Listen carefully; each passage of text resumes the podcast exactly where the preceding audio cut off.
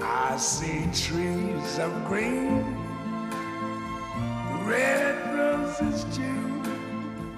I see them bloom for me and you. And I think to myself, what a wonderful world. Hello，大家好，欢迎来到新一期的撕票俱乐部，我是唐小友。我是大卫，呃，今天我们依然有一位嘉宾， 请嘉宾先介绍一下。嗯，大家好，我是小飞飞同学，然后我还是那个艺术小民工，嗯，上一上一期，因为我们跟那个飞同学一起聊到了一些时下热点话题，就艺术家或者是艺术表达里的一些跟爱情、爱情观啊、呃相关的东西。嗯，然后我们聊着聊着就觉得说，后面那个话题更像是我们在在探讨说我们自己向往的生活，或者说我们各自心目中理想的爱情状态、生活状态等等各种是什么样的。然后，呃，前一段我们去看那个，虽然展不多，去看了那个西岸的展览，还是说，呃，在那个展览里看到一些二战背景下的艺术家，嗯或者是呃那个时代洪流里不同社会阶段有战争、有瘟疫、有等等，艺术家对于被时代冲刷了之后的一些想法和向往生活的表达，是我们觉得很有意思、想要探讨的东西。嗯，嗯，所以我们今天想要就是请那个飞同学一起来 来聊在，我我我其实特别原始的好奇，想知道不同的一些艺术家曾经有没有在他的作品或者说他的呃艺术作品和艺术表达里探讨过他向往的爱情也好，他向往的生活也好，是个什么样子的？嗯，我觉得绝大部分的艺术家都会在自己的创作里面表现出来自己向往的，至少是一些事物，嗯或者说是嗯，以表现一些不那么美好的东西，来表达他们对于更美好的东西的向往。嗯嗯，这是两种类型吧，但就是肯定是脱不开自己的嗯、呃对于这个世界的理想那个状态的描述的。嗯，前两天看到那个大卫霍克霍克尼，嗯就是在疫情期间创作了一幅那个嗯那个绘画，生机勃勃的那个什么，呃，春天的景象的那幅画。所以你刚刚说两种，一种就是说，越是在艰难的时候，艺术家会越是把美好的、向往的东西表达出来，嗯或者说他会表达他自己的担忧和黑暗的那些东西。对，嗯，我觉得像大卫霍克尼他，嗯、创作的最核心的部分就是他对自然，对于这种生命力的一个赞颂吧。嗯我记得当时在那个梵高美术馆看他跟呃梵高的作品的这个双人展，嗯嗯，其实就是想传达的核心，就是这两个艺术家都是尝试在呃自然当中，呃寻找就是或者说刻画最美的东西。那个时候播了一段小的那个纪录片，嗯就是霍克尼自己说，嗯，他觉得自然当中的东西是画不完的，嗯它每年或者每个季节或者是每一天都会有变化，有那么多美好的东西。嗯嗯，怎么会有人觉得画自然是无聊的呢？嗯，对，就就表达这个，我觉得挺挺有意思的。嗯， 所以自然是所有向往生活里最重要的灵感来源和命题嘛，就是田园嗯或者是自然界。可能田园跟自然还不太一样，就是自然的话是、为家呃修饰的，对，而且是生命力的一种美感。但是我觉得大家所向往的田园，好像更多的是一种生活方式。嗯，对就是嗯，可能就是所谓的在城市化呃进程当中，嗯大家的一种 nostalgia，就是那种嗯、叫什么来着乡愁，乡愁嗯啊，对思乡之对情，思乡之情， 然后甚至是有那种对以前的生活方式觉得反思。对是否是比现在的要要好，呃嗯 嗯，对，但是，嗯，我觉得就是在思乡的这个同时吧，大家多少都还是会有这种对于都市生活的一种依赖。你真你你如果真的是回到那个田园的话，没有人是能够说我一点都不怀念城市生活的。嗯嗯嗯，嗯，说到对过去习以为常的生活的这个反思，我觉得最近是这个这个社会话题，我觉得最近是特别明显的。对，就是因为疫情本身，因为疫情带来的生活方式的变化，我觉得全球现在都在全世界范围都在讨论，嗯你过去习以为常的生活方式是不是对的，或者说在这个氛围下有很多的反思。就我想知道，可能在艺术表达或者在之前有没有类似这样的集中性的迸发和思潮的这种迸发？嗯，我觉得每一场新的就是所谓的艺术运动吧，它都来源于这种对过去或者是现现状的非常激烈的反思，嗯然后造成说我们要有一个新的框架，嗯嗯，就是去拓宽这个定义也好，去修改这个定义也好，都是因为就是觉得现在好像走到了一个有种走到了死胡同里的感觉，嗯嗯，然后尝试去创造一些新的表达的空间，嗯，或者是嗯表达形式吧，对。哎我突然想到一个，嗯，那个我前两天还在跟我一个学建筑的朋友聊，他说他最近看了一本书，是关于十九世纪的，就是呃建筑的这种呃新的范式，嗯其实是很大是来源于当时那个呃肺结核的流行，然后大家对之间、对这件事情的思考，嗯比如说当时开始流行的这种呃居住户型有嗯阳台，嗯是因为当时大家普遍认为就是多晒太阳对防治肺结核是有好处的，嗯呃，然后对于这种清洁区域的隔离的需求，嗯呃，等等等等，都是跟就是大家就是去思考这个疾病是相关的，所以或许这次的，我觉得这次的疫情也会对我们的生活有比较嗯长远的影响吧，甚至是在我们的生活方式上。嗯，对，我觉得至少要多隔几个房间，这样的话，你隔离的时候在家也能比较就是方便。之前这个同学正好他有问我说，嗯，他现在人在美国嘛，然后他就是跟那个导师在研究呃建筑史啊什么的，然后他们现在有个问题，呃，有个课题是要研究呃疫情给大家的生活方式，呃，给大家生活空间带来了什么变化，嗯然后嗯，就引发了我去去仔细的想这个问题。嗯，比如说家里的玄关变成了一个就是隔绝开来的消通道毒的空间，对吧？哦嗯嗯，然后还有就是，比如说快递投递的方式 也发生了变化。是嗯，然后还有就是关于，比如说我们整个小区的人流的动嗯动线线也有变化，还有比如说像我们美术馆里面的，就是嗯，进出口是怎么样分配的，甚至都有都有修改。嗯对，所以我觉得这个还是还挺有意思的。嗯，很有意思。嗯我觉得这些都是在物理层面上的一些生活方式的一些变化。我记得上一次我们有一位嘉宾就是 Coco 老师来聊的时候，嗯讲到西安那个展览，嗯他也会讲到说，二战因为第二次世界大战本身的战争对人类精神的影响，嗯因为战争本身使得很多的艺术家在精神层面就有，就刚刚说到，比如说思乡，嗯呃，会激发他对于梦境，啊呃，对于梦境疗愈，对于人嗯精神层面的情感的抚慰的那些思考，于是夏加尔。嗯呃，于是很多星空的话题，嗯于是很多这些东西就在那个时间段迸发出来了。嗯嗯，我不知道在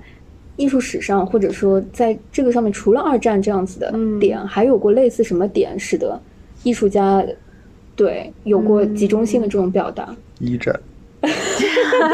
就整个二十世纪的前半叶都嗯是非常就是挑战大家的既有的价值观的这么一个时期，因为它嗯包括冷战期间，其实对也对对同样有很多这样是的的就关于意作识品形，态的对选择，和以讨及论我之前看过一个展，应该是在那个 Tate，就是嗯泰伦特伦伦敦的那个泰特美术馆，它展的就是冷战时期的，应该是苏联那边为主的宣传画啊，嗯就是 propaganda。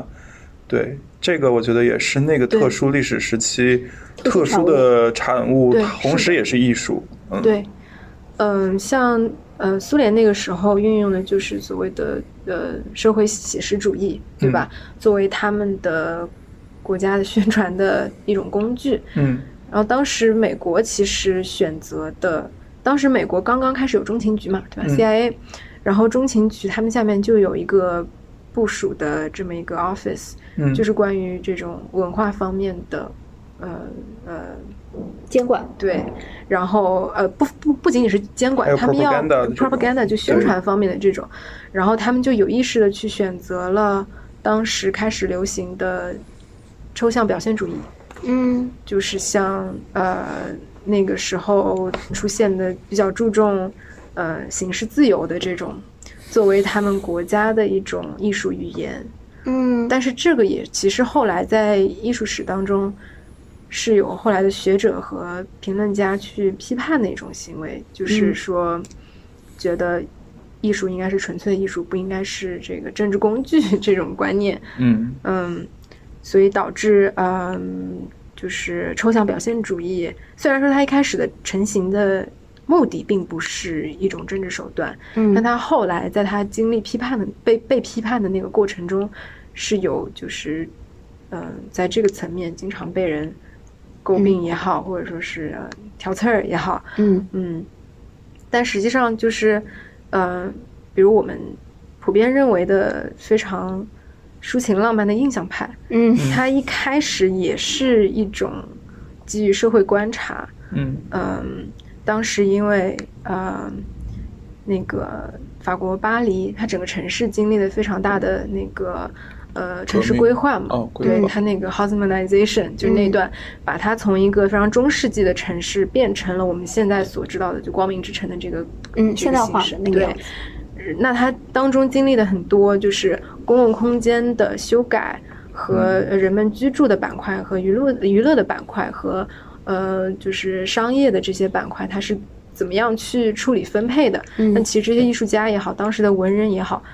都在那个场域里观察，嗯所以当时就出现了那个 f l a n e r 的那个潮流嗯嘛，就是有很多这种知识分子开始在那个城市里游走，就是、嗯呃 f l a n e r 其实就是那种呃游荡者的那个漫游者的概念嘛，他们嗯就是、是嗯、观察，但是也主动的去思考这些嗯、改变背后，就是对人们的生活方式也好。嗯，对整个城市产生的是什么样的一个嗯影响？所以他们当时有过什么表达嗯吗？我觉得这个很有意思啊，就是如果拿巴黎，嗯呃，那个时候从原先比较农业，可以这么说吗？嗯，嗯，嗯，就是 可以吧？对，它是一个城市大范围对变革城市嗯化的一个过程。对，它是一个集中性现代化城市化、城市嗯现代化的一个过程。然后，对于身在其中的普通人，一定都是有细枝末微的影响的。是的，它是一个从物理层面的变化，然后使得他们有精神层面的一些变化，在反映到他的作品里。就是那个时候，他的作品是一个什么样子的表达和一个过程？嗯，其实当时的很多作品里都出现了这，首先是这个戴着高帽，然后穿就是拿着拄着拐杖那个形象的嗯出现嘛。嗯嗯，还有一方面，其实有很多呃去描绘这些新的街道，嗯嗯，比如说那些铺的很好的大道出现了，然后人们嗯在上面的一些生活和行为也都被反映出来了。嗯然后还有就是，你能很明确的看到，在这些公共场域里面，各个阶级的人都被并置了，嗯这是在这个呃现代化之前是从来没有的一个状态，嗯就是不同嗯、所谓的阶级的人是被区隔开的，呃嗯每个层级的人他们有固定的自己的生活轨迹，他们是不重叠的。但是在就是现代化的这个过程当中，嗯，呃大家就生活都融融合到一起了。嗯，所以这是艺术家们就是喜闻乐见，或者说整体的社会氛围、舆论是更倾趋向于这一块，所以他们也是很乐于表现这一块，还是说他更复古、怀旧、就可怀能是念他那们个？更敏锐，他们嗯，我觉得就印象派的那些创作者的话，可能更多的就是去客观的表达，嗯，对，对，因为他们也不知道最后这个造成的是什么样的一个新的，嗯，社会形势，对吧？就还是处在观察的那个阶段，嗯，其实就像我们现在就是可能经历了疫情，那我们也还在观察阶段，嗯我们还没有能够真正的反映出来说，哎，它导致是一个什么样的结果，嗯嗯，我觉得那个“观察的阶段”这个词，我觉得特别有意思。嗯哼，嗯，嗯，我我觉得，嗯，之前如果说做记者，我经常记得有一句话说，记者的报道是历史的第一份草稿，嗯，就是嗯它是，呃，所以新闻从业者，我觉得新闻本身是客观描述当时当下发生的事情，其实是它第一价值，嗯就是当他不去做过多的渲染，嗯，那个对，呃夸张和表达的时候，它就是历史最最 raw 最原始的对一份草稿。我觉得艺术有的时候可能也是先承担了这个角色是，的，它就是很鲜活的一手材料，嗯他对我觉得他倒不是写实的一手材料，但他是浓缩的，就是或者说是抽象的一手材料。嗯你从不同时代的艺术品中，你可能它不是真正的写实，但你是能读出那个时代的气息的。嗯嗯，是的。然后比如说像到嗯二十世纪下半叶的时候，这种抽象的表现手法在全世界都引起共鸣，其实也是因为呃经历了一战、二战之后，大家对于就是所谓嗯、呃原来相信的东西嗯都抱有非常大的或是怀疑，对对对那他们就需要去寻找或者说是尝试构建一个新的价值观，对，那从艺术上面的反应来看，就是他尝试寻找一个新的形式，嗯嗯，然后以前的那些，嗯，写实的呃手法没有办法很好的表现个人的个性，嗯那他就会逐渐转向一种抽象的，就是表达方式，嗯，嗯嗯诶，我突然有了一个联想，就是你看，像中国的诗词的话，它是有明显的唐诗、宋词、元曲这样的和朝代所关联的这种文学形式，就嗯，呃阶段性的，对，但就当然我们现在离那个时代太远，但它有没有可能是这种朝代的更迭？那对于当时的人来说，就可能像一战、二战对我们这一代、嗯上一代人一样，那带来的这种文学艺术上的这种变化，对吧？就是把对之前的你这种有很稳定的诗词的这种规模规则给打破了，去重建，形成一种新的。是的，所以就是，嗯，像艺术史当中可能说到一个新的流派的兴起，它通常通常会用“运动”这个嗯词，说明它是一个主动的去，呃，去去打完破对，去打破呃原来重的建，，对对，又破又是立的这种，是有那种非常强的动力存在的，嗯嗯我很好奇，有你刚刚提到那个艺术史上的一些变革和艺嗯术家思考变革的运动，呃，有哪几个你觉得是跟时代背景特别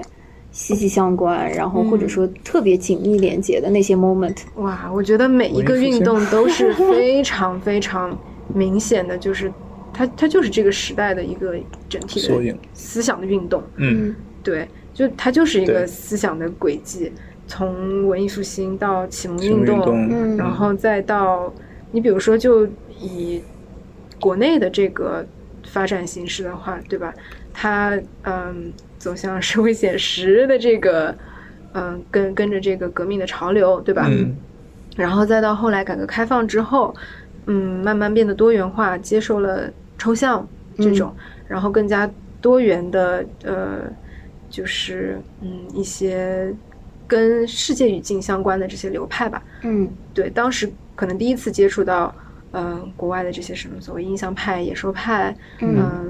表现主义等等等等，然后就出现了新的新的潮流，对吧？嗯然后再到当代的这些，就是更加嗯、呃脱离了媒介的东西，嗯它也是因为就是呃科技的发展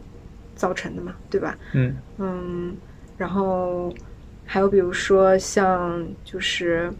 嗯那个，比如说美国的呃 minimalism，就是极简主义，嗯嗯它的出现其实也是跟思想上的这个这个流派是很有关系的。嗯，就尝试打破之前就现代主义，他们他们认为呃就是呃极简主义被认为是后现代嘛，嗯，然后是后现代的人对于现代主义的一个呃批判和就是对艺术的一个再定义。嗯嗯，每一次肯定都是先去打破之前的一个什么，然后再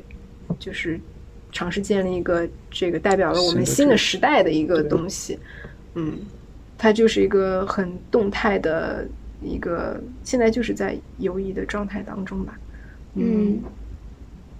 戏剧呢？戏剧嘛，嗯，你那天讲那个 Come Away 的时候，我还挺有 Come 感触。 from away，哦，Come 嗯 From Away 的时候，我还挺有感触的。嗯我觉得这是九幺幺吧，对，九幺幺，结束了嗯之后很十几年，九幺幺是零一年吧，哇哦，差不多，差不多，差不多，十九年，嗯。哇，那说到，就我也只关注过一点音乐剧，然后音乐剧我也只关注过，毕竟不在纽约或者伦敦，所以我也只关注那些比较有名的。我觉得近些年是出存在这种开始向人本转移的这些作品了，嗯呃，比如说前一段儿呃前几年的那个 Dear Evan Hansen，就是嗯他探讨的就是这个应该是一个自闭儿童，嗯嗯呃学生，然后在学校里突然获得了这种关注，呃，嗯而且是一种赛博的关注啊、大家都在转他的东西，呃，嗯是一种很对于这种弱势群体的关注。嗯然后九幺幺的话，啊，不是那个 Come From Away 的话，它就是它虽然是基于九幺的那个历史，但它反映的是。当面临灾难的时候，人类相互不认识的人类之间相互协助，然后嗯相互 mix 到一起，呃，互相帮助，然后互相了解、相爱，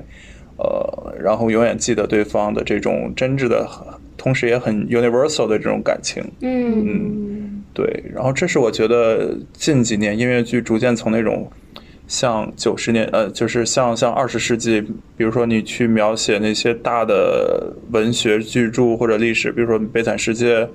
呃，或者《剧院魅影》这些很宏大的制作，开始逐渐转向这种小成本的，同时很人性化的一些东西啊。还有前几年一个获奖的剧叫《A Band Visit》，就是讲。呃，一群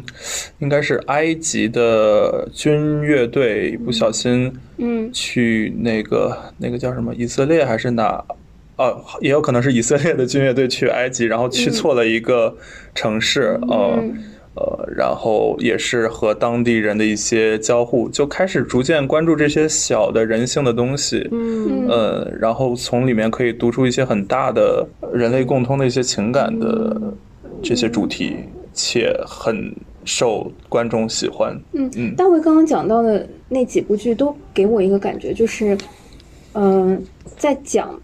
人和就是人类共同体，就是对打破那个格局，反而大家对都是人，对讲人最本质的那些内心的东西。嗯但是实话说，我觉得这次疫情，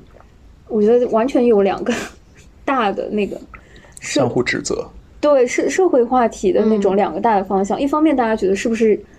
就是人类共同体命运是绑定的，因为病毒并不分国界的，对，并不分国界和种族。对，嗯就是一一致打击，让大家要捆绑在一起，要更更就是一起互相帮助。但另一方面，事实上我们看到了很多东西，我觉得是更加隔离的，对，嗯，就更割裂的哎那种从物理上的隔离到观精神和是，啊这个情感不上仅是的国割裂，国家跟国家之间，我觉得甚至是同一个国家，我我们不同城市之间，啊对和这个我觉得一个 community 一个社区和人甚之间，我觉得都对，是甚至当你最严重的那段，当你走在街上，你会怀疑所有经过你旁边的人，他都是可能是一个潜在的病毒携带者。嗯，是，说实话，现在让我如果看这些音乐剧和这些主题的一些作品的话，我真的是不信的， 就是会有一种嗯，怎么讲，就是很矛盾、很很割裂的那种感觉，就是哇，在安全、在性就是嗯性命攸关的，就是跟自己本身的生存问题相关的这些话题面前，嗯，你你跟我说命运共同体，或者说世界的就那样的故事，我会觉得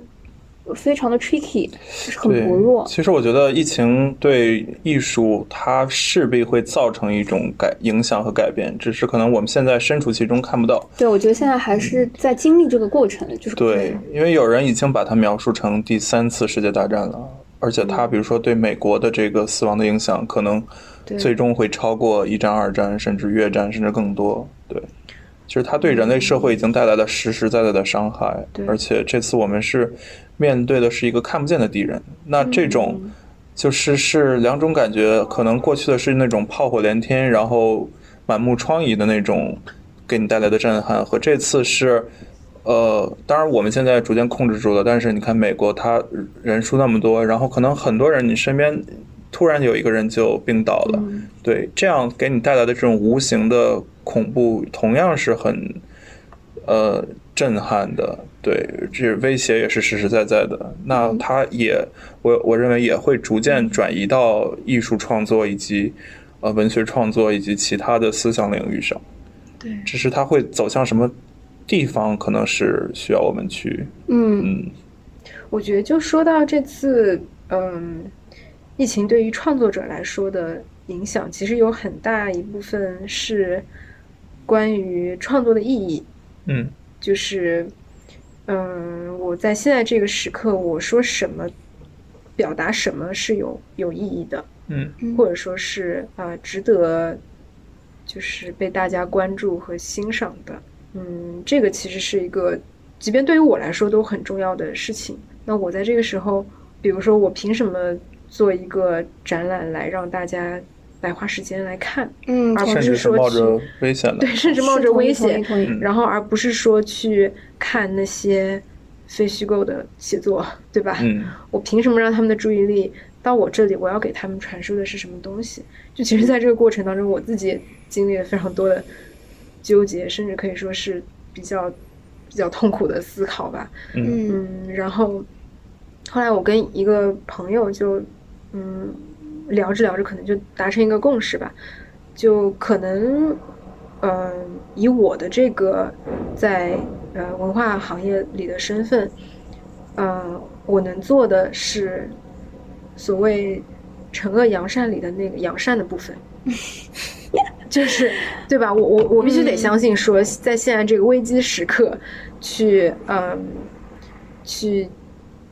紧急的去，对吧？嗯医护人员啊等等的，他们能做到的事情，那肯定是我做不到的，我也是我嗯肯定用艺术做不到，但是嗯我能够用艺术做到的东西，呃，是别的人做不到的。嗯嗯，是去呃宣传一些价值观也好，或者说去给人们在心灵上带来一些慰藉也好，这些东嗯西是、呃艺术文化里面非常非常强大的力能量，量对，非常嗯大的能量，对。这个就是呃，让我想起我之前跟你聊那个大地艺术季的那个问题嘛，嗯嗯就实际上，嗯，比如说像日本现在非常非常火的呃濑户内海艺术季，嗯和月后七友这种类型的，呃，所谓的 art project，他们叫就嗯是 art project 嘛，嗯艺术把项目，艺术跟城市、跟当地的对一跟些当地经济连接文起化来本身联系在一起。对，嗯，这种就是艺术项目它形成的，或者说它呃，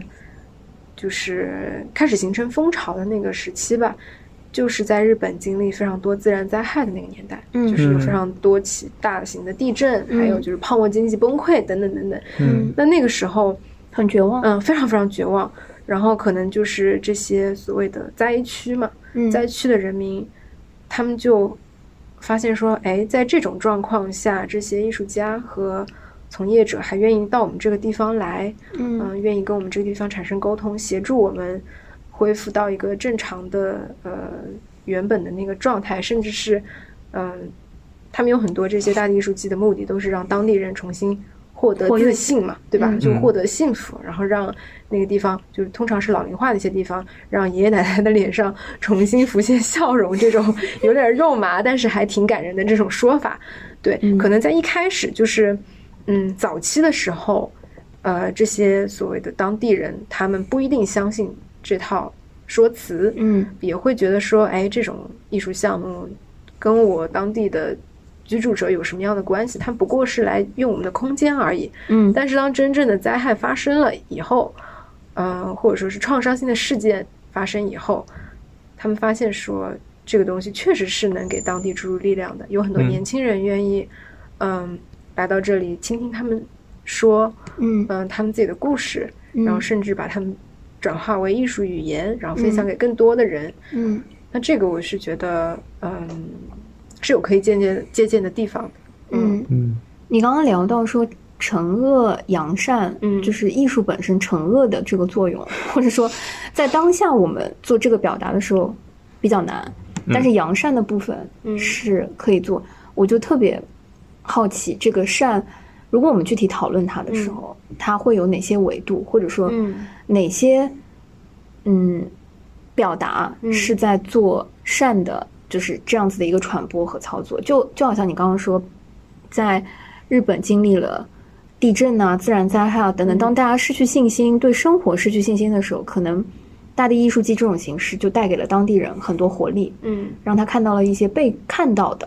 嗯这个本身，嗯就有了很多自信。嗯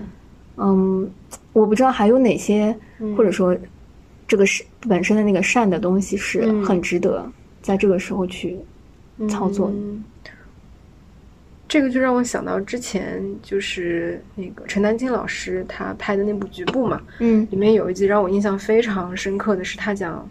呃，那个蒋兆和老师的《流民图》，那嗯一集，嗯，他讲那一集的时候，实际上就是有说到这种对于悲痛经历的刻画和表达，它本身就是一个非常人道主义的行为。嗯嗯，艺术不只是要表达所谓的正能量的非非常非常呃积极的快乐的东西，嗯嗯，当他去把这些呃悲伤表现出来，让别人看到，这本身是非常非常的，就是说能够有治愈力的一种行为，嗯嗯就是能让这些被刻画的人感到说啊，我被关注到了，嗯嗯、我们的悲伤没有被忘记，嗯就是这种，嗯、能通过艺术来纪念这些，其实就是非常重要。就跟我们之前四月四号的时候去纪念那些，嗯、嗯这次逝去的人是有一样的，嗯，嗯、呃、嗯、怎么说？它是一种纪念，一种仪式，对对也是对一个对定格。对，就是的，不管是被纪念的人，还是亲历嗯的人，还是观看或者说看到这件作品的人，我觉得都有对同样的这种作用。我我觉得你刚刚说到艺术里面有一个词，我非常感触，嗯就是被看见。嗯嗯就是我觉得好的那个艺术表达形式，不管嗯任何一种表达形式，就是大卫刚刚说的音乐剧也好，那些创作主题也好，首先先要看见你想要表达的人群和对人嗯心本身的那些东西，对，然后看见本身就会对于你被表达的对象嗯那个主体嗯，就已经很治愈了。对嗯，然后如果你表达的非常的好，嗯对于观看者，对于去体验这个艺术的人来说，是另外一个治愈的一个对过程。嗯，其实，嗯，在应该是在美国吧，大概九十年代的时候，有非常多的开始刻画，就是呃 LGBT 的这些。嗯呃艺术的出现，还有包括就是嗯、关于当时的艾滋病的那个 AIDS crisis 那段时间的东西，都是为了让大家看见，嗯因为为这个东西，呃，大家如果不去看见它的话，会觉得它是一个就是妖魔化的这么一个嗯、嗯很可怕的标签，嗯但是通过我们就是在视觉上，呃，去表达他们，让他们在这个呃视觉体系里面能够有呃能够有空间，其实就是给了他们在整个社会当中一定的话语权和一定的表现的自由。嗯嗯，让就是让他们成为呃被认可的这么一个群体。嗯嗯，我我很感动啊。我有一次跟一个在法国学油画的朋友在聊，就是他的志向是想要做艺术家，就是做画家。嗯嗯，作为一个艺艺术小白，我我就特别好奇，艺术家到底是个什么样的职业？我就跟他探讨，我说你觉得艺术家是个什么样的职业？他说艺术家就是一个一直在思考的人。嗯就他说，如果一一个人一直在思考，并且用他擅长的表达形式一直在表达的话，他就是艺术家。嗯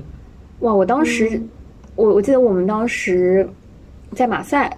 就是我住在他家，就是在聊这个话题的时候，我其实挺感动的。嗯嗯嗯，不管我，我觉得表达形式，有的人可能是文字，有的人可能是绘画，有的人可能是音乐，有的可能是什么。他说最重要的那个前提就是你，你不断的在思考。嗯然后刚刚飞同学讲到的那个，我突然觉得可能还有一个前置叫观察，嗯嗯就是你可能身在这个时代和潮流里面，先要观察，就是所在的环境、人、人类社会、嗯，周围世界，然后不断的思考。对，然后用自己最擅长的形式去表达，嗯可能是整个艺术创作的全流程， 是的。是吗？，对，对，而且现在也有很多就是对于未来的猜测嘛。嗯一方面是嗯想要去做准备，一方面也是如何阻止就是更加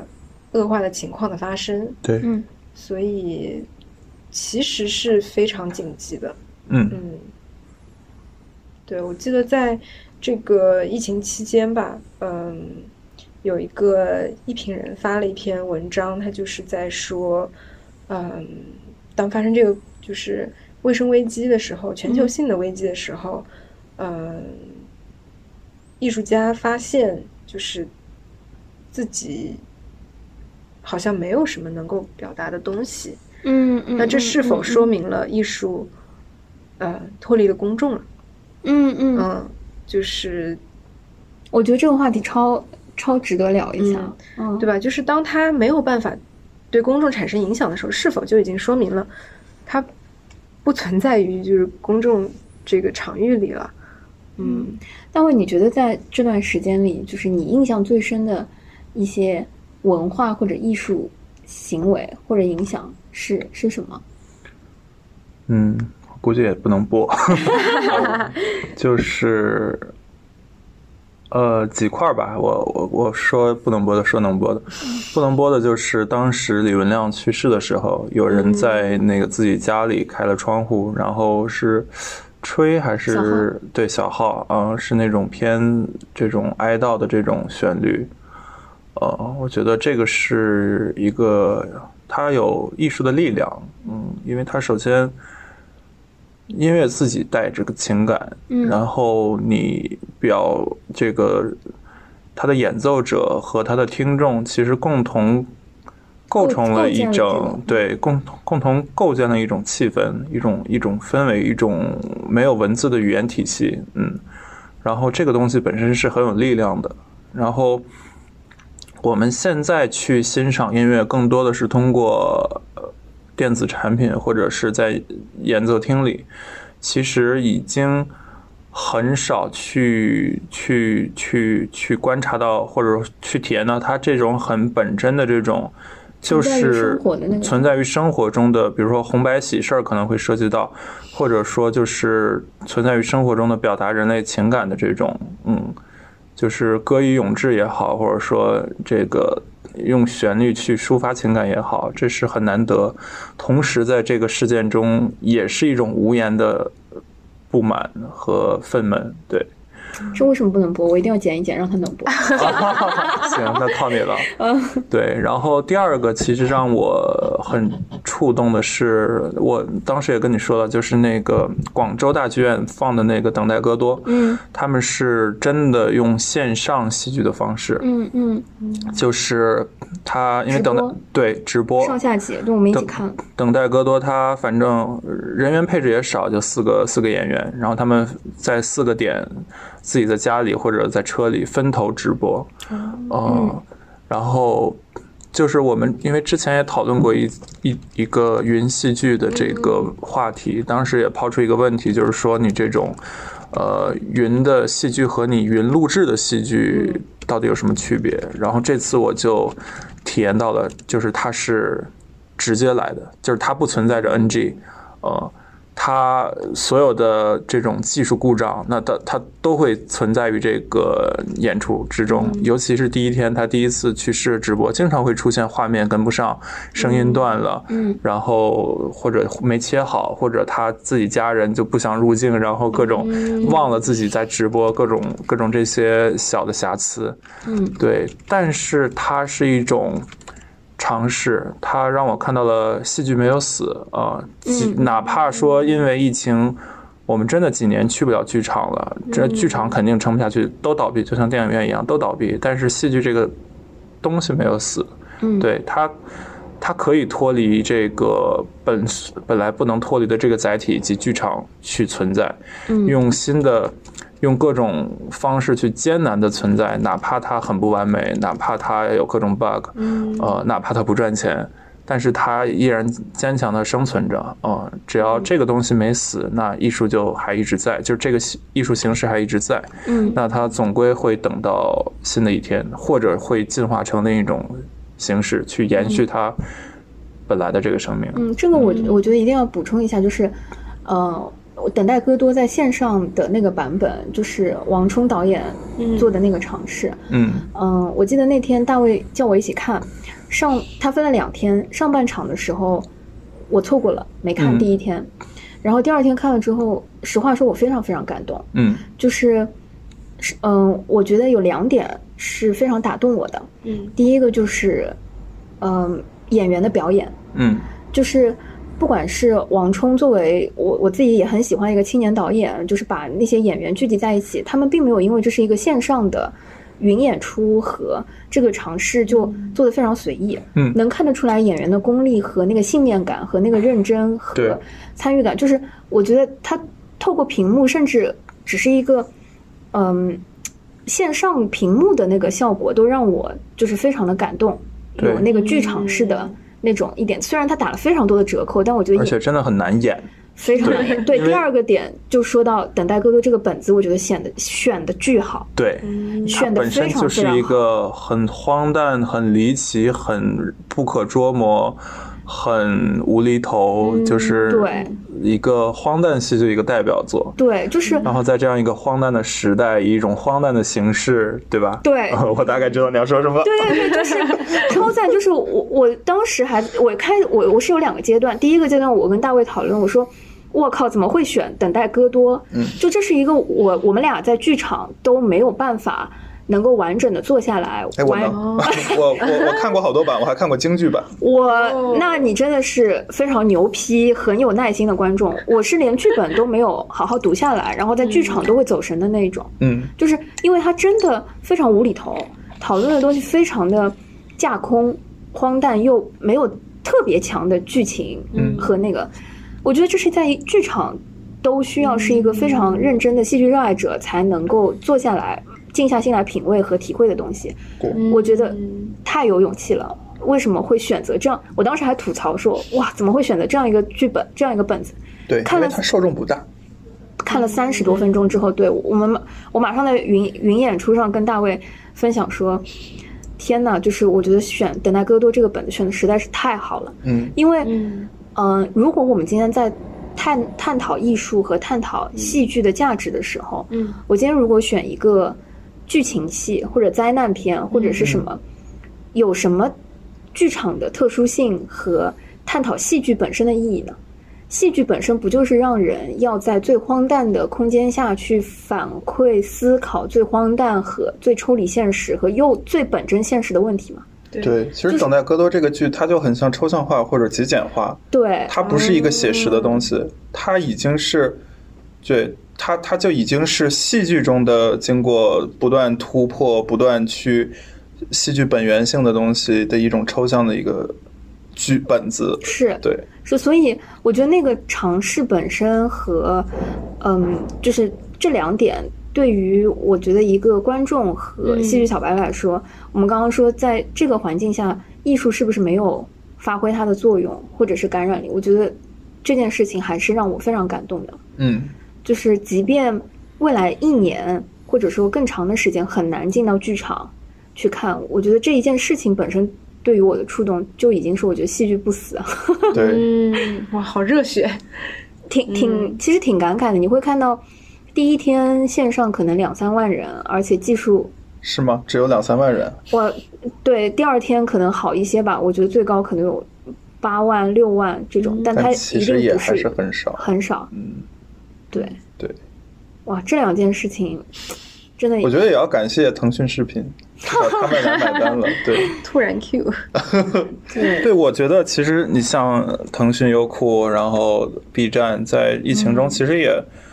呃，对于这种延续戏剧的生命力，真的做了很大的功劳。嗯，对包括那个国外很多，呃，包括国内也有放出了很多戏剧高清的这种戏剧资源。嗯，对，用让大家用另一种形式去，呃，有机会去接触到他们。嗯是一种无奈中的选择，但是他们其实至少在保护这个艺术形式，或者说发扬这个艺术形式之中，在这场疫情中做到了他们呃力所能及的那一部分。嗯，嗯，但我我觉得在生死和人类哇面对灾难面前，文化艺术在当时当刻能做的事情真的是很有限。嗯，我我的感感觉还是可能还是一个观察并记录的一个“国破山河在”。对，你说他真的能嗯，我觉得我反而是经历了一个，就是有，就时间推移之后，经历了一个转折。嗯一开始当这个事情刚刚发生的时候，是非常非常，就是每天都是非常非常郁闷，甚至嗯比较、呃痛苦的那个状态。嗯然后一刻都不能离开手机嗯和那同个意更新的信息，就一直是关注在这个事情上面，我没有办法接受其他任何的东西。嗯就那个时候，我想说，哎，正好就在家嘛，就看看书，但是一个字都看不进去。嗯然后想为之后的工作做点准备，也是什么事情都做不了，什么事情都想不了。但是当过了一段时间之后，突然到了某个点，我就非常疯狂的去阅读和嗯就是接受信我息，一样，对吧？对，就是，但这个也是一个很很奇妙的事情，好像当触底了以后，一下子反反弹弹上来的就是我非常非常想要去汲取东西明白说这嗯这个在这个时刻就是为什么，或者我们要做什么，我们以后会面临什么，同意就是突然一下子那个呃情绪就反弹回来了，嗯嗯，我们的路径很像哎，而且我觉得当时汲取的很多的东西都是前人或者以前的对书。呃，文学作品是或者的是艺术作品探讨过的一些人类终极话题的那些东西，嗯你还记得那段时间你在看什么吗？或者是你们分别都看了什么吗？我我很丢脸地说，我真的是把《西藏生死书》拿 出来又看了一 遍。对，嗯，我印象比较深的是看了那个 Susan Sontag 的那个《疾病的隐喻》。嗯我好像也看了，以前嗯我是对这个没有太大的兴趣，说实话，就他非常细的在说疾病这件事情嘛。嗯然后这次拿出来看，就觉得，哇哦， 好像突然跟我的生活有非常非常大的联系。对，然后还有就是以前在学校的时候，因为学校强制要求嘛，那个文学课的时候看了《十日谈》，嗯那个时候候没有任何感觉，甚至觉得它每个故事是就是，嗯，我可以跳着看，嗯一段一段看。嗯，但是这次把它再拿出来的时候，觉得感同啊，它身确实受是一个整体，嗯嗯确实在这段时间内，我们会对呃人类社会的所有事情都进行一个反思，对不只是说这个疾病本身，对而是说它关于经济，它关于人与人之间的关系，关于呃家庭伦理等等等等，全部都会非常集中的反映出来。我觉得那本书啊、m a k e so much sense，对对就对，突然就对通吧？了，对，嗯突然就通了，嗯，我们历史中会读到什么霍乱呀、黑死病啦，但是至少在我们这一代，或者说我们近几代人的这个印象中，很少出现这么大规模的瘟疫。嗯，嗯，以至于这一块儿经验对于我们来说完全是架空的，嗯是一种好像已经不存在的一种历史现象。嗯对，但是当突然它成从历史走出来，成为现实的时候，我们才意识到，哦，原来它并没有离开我们。对嗯，然后这时候读那些前人的作品，才觉得更加 make sense，嗯，也会有是更的多的理解。而且特别巧的是，我正好在一月中旬的时候看了 Netflix 拍的《Pandemic》，嗯哦，然后大概两周之后，这个事情就开始了，嗯我就一下子就浑身就觉得天呐，这个意识到这个事情的广度和它嗯可能造成的巨大的对于人类的威胁，嗯，对，就是一个比较巧的时间点吧。然后也会脑中浮现的是那个韩国拍的《流感》里面的嗯那些 情节，都觉得哇，它无比真实。对，当时好多视频网站都都就是把那个一个电影叫《传染病》放在首页了。嗯 Contagion，对吧？哦，当时呃，就是我觉我觉得艺术它同时也有一种预言的感觉，因为当我们真正经历这样一个传染病的时候，我们发现其实电影中的很多东西在现实中都能找到对照。对，嗯是比如的，说一开始大家的漠不在乎，然后后面某些药突然被炒得 很凶，呃，然后历史大总家是惊人的相似，又不断的重复。对，然后去建方舱医院，呃，可能如果疫苗研制出来，又涉及到谁先接种，谁后接种，就很多很多。我们可能有一些正在经历，有些已经经历过了，有一些没有经历，有些又有一些分叉，但是就会突然发现，哦，原来艺术它也是有一定预见作用，它对用它合理的就是情理之中的想象力去。预见的这样一个场景和现实真惊人的相似，就我其实这段时间还有一个比较深的感觉，就是当我们在看一个故事的时候，或者看一本书、看一个电影的时候，我们明确的知道它是两个小时，对，或者是一本书，它就是这样的厚度。嗯它靠近结尾的时候，我们能感觉到这个事情它结束了。嗯，但是同意我们身在其中的时候，其实这是毫无预兆的，我们不知道对它的长度有多长，它的范围会有多广，只有每一天它就是自动更新更文的那个时候，我们似乎才会察觉到说，哦，它又进了一还在波进对它还在继续，对，这种感觉是跟看电影，就是到我们知道说，哦，它到一半了，那它估计快到高潮部分了，就是是在现实生活当中是没有这种感觉的，对，是的，我最近也常跟嗯，就是做内容的朋友嗯和做投资金融的朋友在聊。我说，你们觉得什么时候到底？嗯，就是 什么时候是头？就是当大家聊起这个话题的时候，我觉得大家都呃，会就是很无奈。嗯，就它不像是我们今天看一个作品、看一个东西的时候，我知道我可能看完三分之二了，嗯，就是还剩三分之一，或者是怎么样，就是现在有一种无力感和不确定性，对就巨大的不确定性带来的恐慌吧，对，或者是那种焦虑感。嗯，对，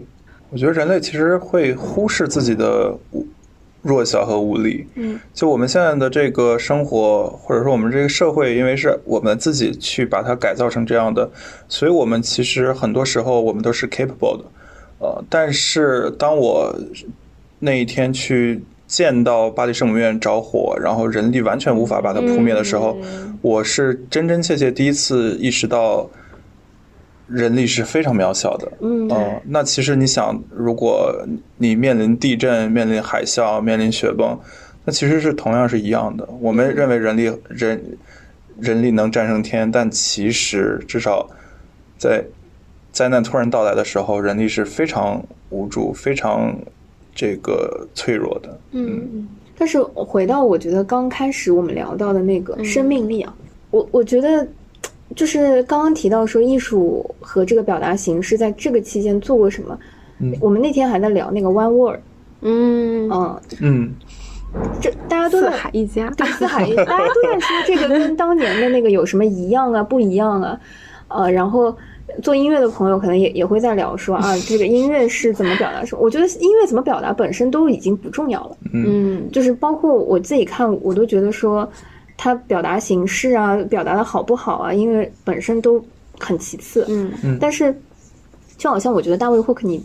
那个嗯时间点画的那幅画和通过自然汲取的那个能量和嗯这个生命力本身，我觉得对我自己都是挺有触动的。就是不管在任何这个时候，可能 hope 和嗯就希望和生命力本身是艺术，在这你刚刚说那个惩恶扬善的那个善的部分，嗯对，是最第一时间最容易表达和传是递的。。然后相比较之下的话，我反而觉得之前那个嗯 UCCA 美术馆他们做的那次线上直播，就快手的那次直播，嗯坂本龙一的那个嗯表演，更让我觉得有就是艺术的那种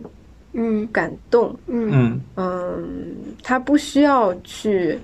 就他表演的那个音乐，他也不是直播，对吧？嗯他是事先录制好的，嗯，而且灰灰的调子，对对然后具有对浓烈的教授的那个是氛围和那个是的感觉，在他纽约的工作室，对对是对，然后他也没有就是非常嗯那种所谓正能量的歌词，嗯对吧？他就是单纯的音乐，他还是能带给人非常大的慰藉的。就相比较之下，说到坂本龙一那个和灾难本，你你刚刚说那个特别特别触动我，就是不需要伪光正和特别宏大的正面的那种宣传。对，嗯，是我看坂本龙一之前的那个纪录片，嗯，嗯、在日本海啸之后有一架那个钢琴，哦对对对，是海啸经历过之后，就是被打捞出来的那一架失了音，嗯就是调了音的钢琴，